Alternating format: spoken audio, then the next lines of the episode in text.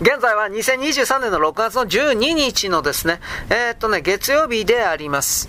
えー、っと、中国というのはですね、世界中に、まあ、資源をですね、買い占めるために、特に第三世界、新興諸国に対するですね、えー、いわゆる鉱山であるとかそういうものをどんどんと買っております。権利も買っております。一帯一路関係で借金の罠に追い込んで、こいつをですね、取り上げるということもどんどんやってるんですけれども、例えば、まあ、次のですね、電気自動車関係で蓄電池が必要であるということで、あの、リチウム、世界最大のリチウムを含めるですね、アフガニスタン。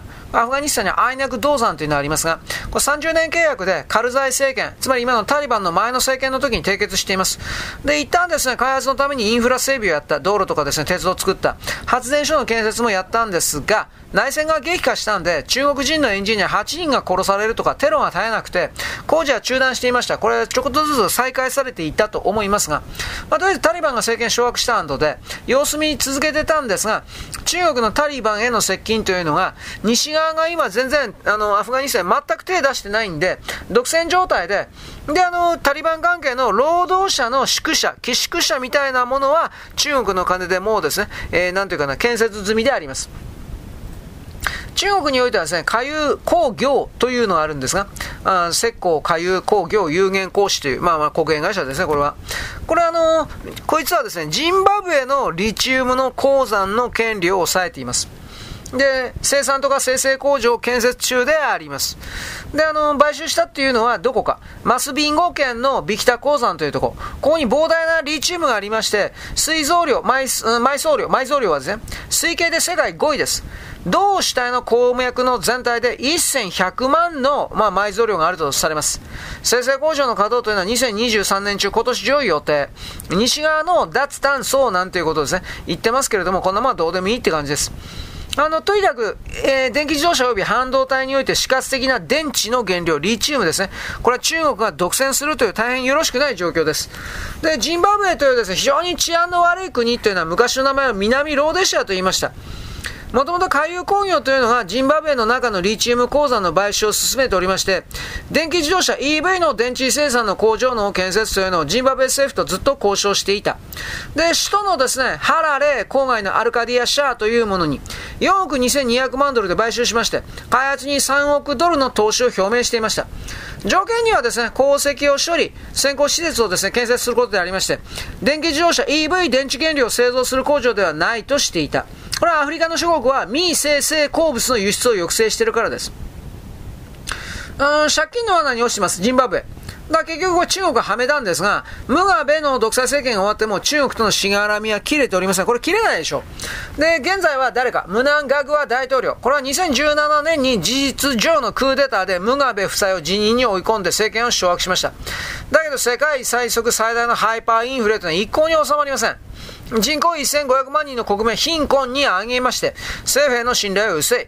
自国の通貨は全く信用しません。ジンバブエの国民。すぐに米ドル、南ア,、えー、南アフリカのランド、ユーロ、これと交換しますが、人民元もですね、えー、ジンバブエの法定通貨として認められております。あと他にですね、モセアニア地域です。ソロモン諸島。ソロモン諸島のプロジェクトでは中国企業が受注しています。2023年、今年の3月22日です。米国のインド太平洋調整官、これカート・キャンベル。オバマ政権では国務次官補だった。こいつと、米国沿岸警備隊のマイケル・ D 少将。これはソロモン諸島の首都のホニアラに入りました。で、ソガバレ首相と政権幹部とギリギリの話し合いをしました。で、同年の2月には米国大使館を再開していた。ソロモンというのは2019年に台湾と断交して、首都にはですね、チャイナタウンもできてます。中国人だらけ。新華僑がですね、アコギな商売を始めたんで、反中国暴動が起きました。直後にソロモンというのは警察訓練を目的に中国と警備協定を結んで従来の保護国、オーストラリア、米国など袖にしたんで、米国、イギリス、豪州、ニュージーランド、苛立たせてきたわけです。ソロモン諸島の中心部とはガダルカナルって聞いたことありますね。人口は70万。面積の合計は岩手県の方2倍程度です。現在のホニアラ国際空港はもともと大東亜戦争の時に日本軍が建設しまして、北方のつらぎ島に水上船に備えて港湾をですね、開発してました。ガダルカナルでおびただしい日本兵が戦死した。もしくは餓死した。ガダルカナルの視察の帰りにですね、ブーゲンビリアで、山本五十六元帥が登場した飛行機が米軍によって撃墜されたという歴史があります。ホニアラ港近代化工事、空港道路保守、他2つの国内港湾開発というのは、アジア開発銀行 ADB ですね、1億7000万ドルを融資する大型案件です。あくまで民間開発になってますが、港湾はいつでも軍港に化けます。軍艦が、行ったり来たり。米国代表との会談の後でソン・アバレ首相というのは中国の国際開発協力局長の東文校と会いました。プロジェクトを中国の企業の CCECC に発注しました。中国土木工程集団です。あからさまな親中路線の表明です。米国関係者と会っておいて中国です。カート・キャンベルは無然とした表情で記者会見を開催しました。ソロモン諸島に反中暴動の種がまかれたわけです。中国がグローバルパワーとして振る舞い出したというとんでもない状態。これ、ウォール・ストリート・ジャーナルが3月23日号で言っております。でもですね、中国主導のプロジェクトでやっぱ中止だらけのものもあります。あの、金が続かんのでしょうね。インドネシア新幹線というのは大気工事がジャカルタとバンドンの間の142キロ。中国が日本から横取りして2019年に完成の予定でした。工事の着工から7年が経過したんですが、えー、2023年の4月の現時点において、半分ほど工事は進行してますが、完成は絶望的と見られております。で、総工費は4割ほど値上がりして、金利の負担が高いんで、こんなはずではなかったと。日本に発注すればよかったんだと。インドネシアの政財界は後悔しています。だからもう一回日本にやってくれと言ってますが、日本はもう相手にしてません。えー、天津さえですね、ジャカルタとバンドンの間においては高速バスが30分ごとに出ていて、従来線の鉄道、普通、普通鉄道もあります。新幹線が完成しても、利用客は期待することないだろうと、もう今の時点で分かってるわけです。インドネシア新幹線プロジェクトというのは、もともと日本が2010年に、に2012年に1年以上かけて予定遠征の全てを測量しました。土地の地質、川への高架橋梁の必要性の是非、トンネル工事の予定の調査も全部済ませて、フィージビリティスタディ、商業化可能性調査というのを、インドネシア政府に提出してました。総工費は63億ドルと見積もられていました。で、ウィードと大統領はニッコニコで来日してですね、インドネシア新幹線の建設協力に前向きだった。これは安倍氏、安倍首相がですね、当時会談してます。で、ウィードと首相、大統領はその足で北京に向かいました。逆転では習近平主席の会談直後です。北京で何があったんか、何がウィードと大統領を変わらせたのか。2015年9月、インドネシアは中国に新幹線の工事を発注して日本の関係者びっくり。中国がオファーした総工費は55億ドルです。いつの間にか工事費は4割増しになってるんだから日本よりも高くなってる。すでに中国が建設資材、機材運び込んだからその代金は絶対に帳簿に記されています。工事の遅れというのはコロナで労働者が帰国したためというふうにやってますが、その前の段階で工事現場では動きが実は止まってました。これは中国のやり方、いつものやり方。納入済みの建設資材と建材は代金を回収して、儲けを弾き出、この時点で儲けを弾き出した。で、中国との契約は大概機密、絶対に言ってはいけないので、契約内容は公開されてません。で、過去の実績はすぐわかります。マレーシアは中国主導の新幹線プロジェクトをやめる。と言いました。ところが契約は、キャンセルに伴う違約金が工事と同じぐらい高いんで、クアラランプール周辺に限定した部分的な工事をやらざるを得なくなりました。スリランカのコロンボ港近代化工事でもですね、ラジャパクサ政権を引き継いでいたシリセナ政権がキャンセルと言ったんですが、違約金、違約金がですね、工事費と同じだったんで、しぶしぶプロジェクトをやってる。その後またラジャバクサ政権が復活して、今度はコロンボ沖に人工島を建設して、南アジアのドバイみたいな金融都市作るとやった。人工島の埋め立ての工事だけやったけど、そのままになってった。ラジャバクサ3兄弟は、まあ追い出されたわけですね、スリランカから。世界で中国の一帯一路が絡む全てのプロジェクトには同じことを起きてます。だから最初から3位なわけです。引っ掛けて、で、あのー、金を後からむしり取る。金取らなかったら担保物件をむしり取る。最初からその計画で全部騙すためにやってきたというのは中国の一帯一路です。よろしく、ごきげんよう。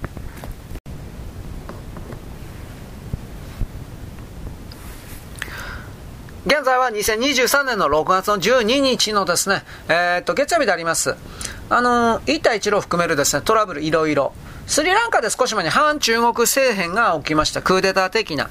スリランカの首都をですね、コロンボだと思ってる人多いですが、コロンボの東の南、隣に隣接しますですね、政治村っていうところあります。これはですね、スリ・ジャワル・ダナ・プーラ・コッテって町なんですけど、これは首都です。つまりコロンボ特別区です。政治首都というか、政治だけの街というか、そんな感じです。国際空港からコロンボまでおよそ1時間かかります。ミャンマーの首都は実はヤンゴンではなくて山奥の森の中にあるネピトーです。旧ビルマの首都がですね、ラングーンと教わった世代からですね、見ると覚えにくいわけです。まあ、ネピトー言いづらいですね。スリランカの首都の名前を復唱すると、スリジャワイ、ヤワルダナプラコって、名前変えろよ。で、スリランカというのは英国の植民地の時代、セイロンと呼ばれました。こっちのは通りがいいですね、セイロン島。紅茶の代名詞でありました。今でもセイロンティーって有名ですね。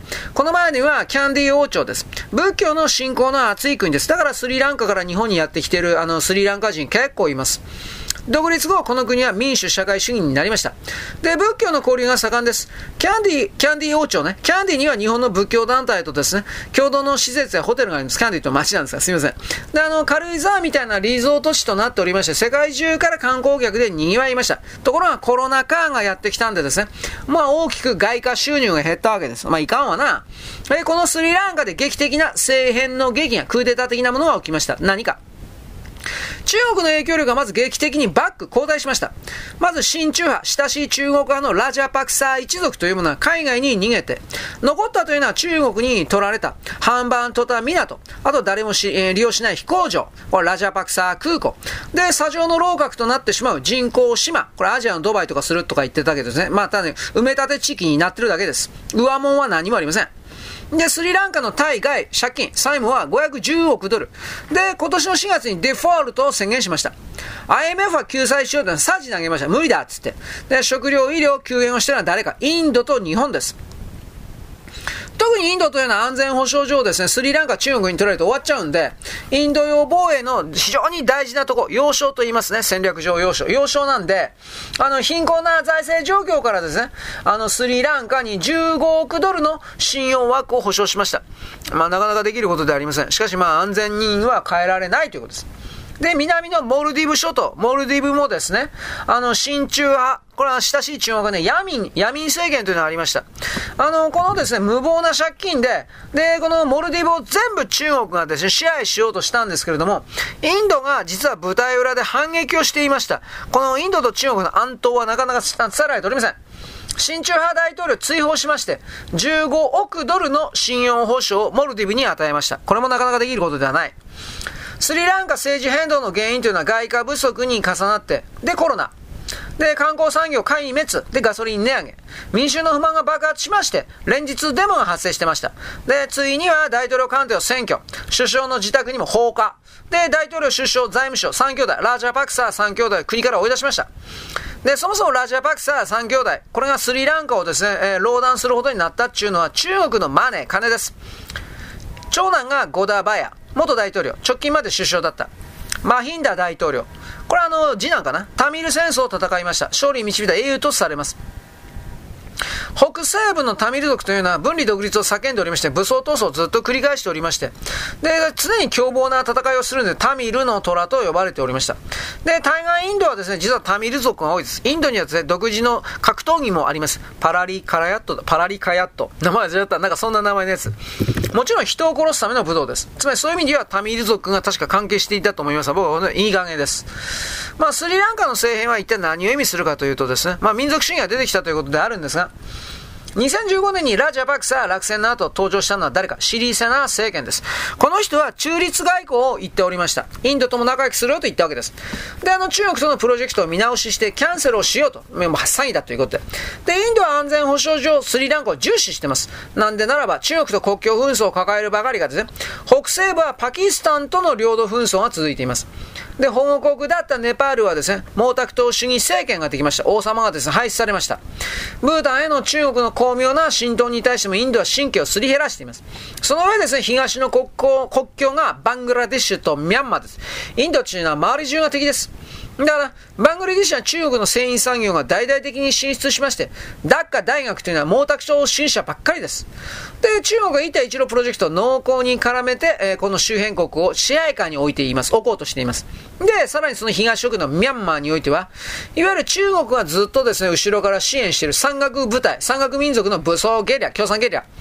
で、海の閉ざた隣の国のスリランカ、モルディブがですね、親中政権となって、まあ、これ借金の穴に落とされたということです。しかしこうやって今言いましたが、地図見りゃわかるけれども、インドを取り囲むようにぐるりと、いわゆる反、反インド勢力ができてる、親中政権ができる。それはインドお前ビビるだろ、お前嫌だろ、お前。ということで。で、中国は他にもですね、治安の悪いアフリカの国にもへっちゃらで出ていきます。今年の3月20日です。中央アフリカ共和国にはカメルーン。この国境付近にあるですね、近郊なんですが、中国人9人が武装集団で殺されました。で、前の日にもですね、あの、19日にも中国人3人が誘拐されてます。これも殺されたはずです。中国企業の現地労働者の扱い方に不満が爆発しました。えー、中国から乗り込んでいった現場監督はですね、現地のアフリカ人をですね、本当に奴隷のように、豚のように、家畜のように使っております。だから本当にね、そんな動画いっぱい上がってます。あのー、アフリカ人怒ってですね、殴りかかるという動画が何でか知らないけど、本当にあるんですよ。はい。中国企業のゴールド金山、ゴールド金鉱開発にですね、反対する武装グループの犯行と言われていますが、どの武装グループも否定している。たくさんあります。反中国の武装グループ。で、金山のですね、ガードマンとして雇われているワグネルが、ワグネル有名ですね、今。ワグネル集団が背後にいてこういう事件を起こしたんじゃないかという話もあるのかわかりません。で、中央アフリカでは2018年にも3人の中国人が、20年には2人の中国人が殺害されています。均衡ビジネスが絡んでいます。アフリカの54カ国のうち70%が中国製の武器を使っている。2010年から21年までの11年間の統計によれば、中国の対アフリカ武器輸出は全体金額93億ドルの中の22%も占めています。貿易相手国で、中国のアフリカ諸国からの輸入というのは、アンゴラ、ナイジェリア、コンゴから原油を、レアメタルを輸入しています。全輸入の85%は鉱工業関連の原料です。中アフリカは日本の国土面積の1.7倍ありますが、人口は500万人以下です。1人当たりの GDP は530ドルと、世界最貧国、貧しい国の一つです。進出した日本企業はゼロ。在留邦人は大使館関係者4人だけ。中国の中央アフリカの投資というのは首都バンギの近くに16平方キロメートルの太陽光パネルとかです。でも治安が極度に悪い。で、軍の腐敗が横行している。加えて中央アフリカというのはクーデター繰り返してきたんで、各地に武装勢力がはびこって、ドゥアデーラ大統領政権は常に脅かしております。内戦がいつ起こってもおかしくない。こういう治安の悪い国も、中国は金の匂いを嗅いで出てきてはすごいです。日本系は真似できません。しかしこれはあの、ちゃんと訳があります。犯罪者、中国の牢屋の中にいるですね、いわゆる軽犯罪者、これをですね、一回限りのパスポートでですね、二度と中国には戻ってこれないんですが、その一回限りのパスポートで中国から出るという条件のもとに釈放します。もちろんあの誓約書を書きます。裏に行ったらどうなるか。家族が殺されるだけです。中国の中のね。で、一回限りのパスポートで、えー、その、活躍するということですね。ただ、確かね、あの、ある一定の条件とか満たせば中国に戻れるとか、そういう文章も僕読んだことあるんで、この辺は曖昧です。はいはい話が、中国共産党の偉い人に賄賂渡せば戻れるんですよ。はい話がね。だからそういうので飛び込んでですね、犯罪者と決めつけられる、大体反対性活動やっていたような人たちが多いんですが、アフリカにですね、あと南米とかに、バンバンバンバン出ていきます。で、そこで、えーね、チャイナタウンを作るわけです。で、そこで人民元と中国語で読み書き思考の、いわゆる飛び地を、植民地というか、中国の領土を作るわけです。えー、日本もですね、最多権だいぶ中国にやられてるでしょ？あんな感じですね。だから世界中で同じことを繰り返してるわけです。それはお前反感買わん方がどうかしとるよ。と思うけど彼ら中国人はわざとなのか素なのかどうか知らんけど傲慢です。自分たちは特別だと思ってるんでしょう。それらがやっぱり足元を救うのではないかということを私は言います。よろしく。ごきげんよう。現在は2023年の6月の12日の月曜日であります。あのもう世界激動ですね。世界情勢の激動の渦中で我々は忘れてはならんのっていうのは、まあ過去の歴史の教訓で、教訓であります。で、3人の有名なファンド、金持ちたち、学者たち、10年前は何を言ってたか、予言的発言、こういうの人たちしますね。ジョージ・ソロス何言ったか、こいつはね、まああの、無敵の投資家とか世界一の相場師とか、投機家とか言われますが、常に意表をついてる大胆な投機を行って、傍らでですね、事前活動家です、いい人です、ですとイメージだけ振りまいてました。とんでもない男なんですが、世界各地に事前授業の足跡をおびただしく残して、そしてそれが結局彼らのですね、本拠地というか秘密基地というかそういうものであるということ。自由市場の信奉者でありましたジョージアのバラ革命の黒幕とスポンサーと言われました。ポーランドの連帯にも多額の寄付をしました。ウクライナではマイダン革命の黒幕でした。米国の内部ではトランプ大統領落選運動もやってました。ニューヨーク大陪審のトランプ起訴というのはブラック検事が仕組みましたが、彼の背後にはソロスがいました。本人は会ったこともないと否定してますが、いました。1997年のアジア通貨危機の黒幕もソロスでした。で、あのー、マーティールさんがこれを言いましたね。マレーシア首相当時なんですが、ハゲタカファンドの陰謀と批判してですね、怒ってました。ソロスの名前を冠にしたですね、関した大学の研究所とか講座が東、東ヨーロッパ諸国にいっぱいあります。事前授業の活動部隊というのは、開かれた社会研究所とソロス財団です。特にですね、ソロス財団は有名、出身地であるハンガリーを中心に、東ヨーロッパ諸国の民主化のための政治活動に巨額を支援してきたとされます。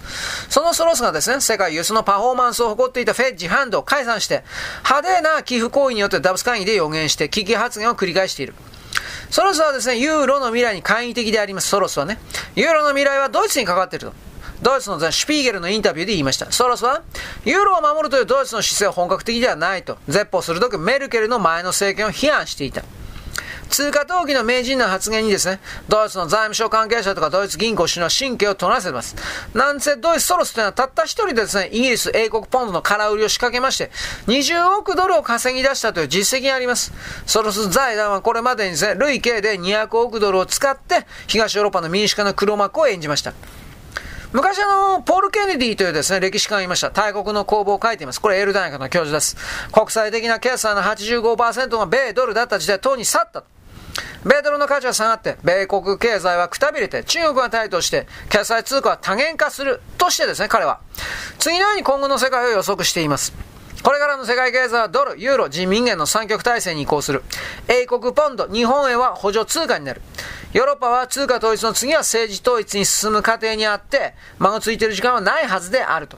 中国の台頭は欧州500年の歴史を終焉させる可能性があって、国連は無力で、米、ロシア、中国は自国の利益にこだわってまとまりようがない。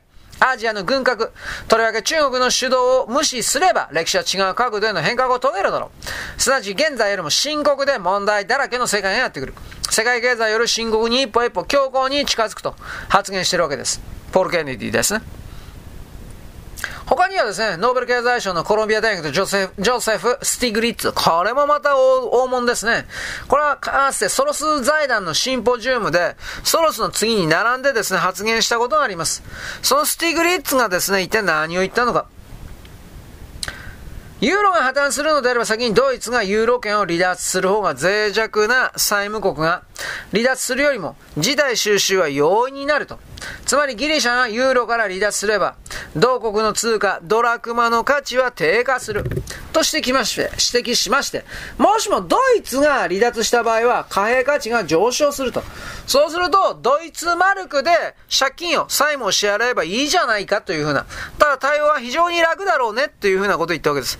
あのー、ドイツが EU から抜けるということは本当にあり得るので、これはちらりと覚えておいてください。今すぐだというわけではないですが、あり得ます。まあ、これあの、米国が割れると、僕は2024年以降25、6、7ぐらいで米国が3つぐらいの国になるんじゃないかと本当に思ってますが、そういう流れの中でドイツが EU から抜けるということはあり得るでしょう。まあ基本的に大きな方向性は変化ありません。で、この議論というのはドル基軸通貨体制の衰退を、まあバックを横目に見ながら、代替にですね、ユーロ基軸体制が生まれることはないと言い切ってるわけです。かといって人民元が主役の100%今のドルみたいに人民元を使うみたいな形になるのかというと、それも正直言うけど疑わしいです。我々は人民元をですね、過剰な価値として課題に見させられております。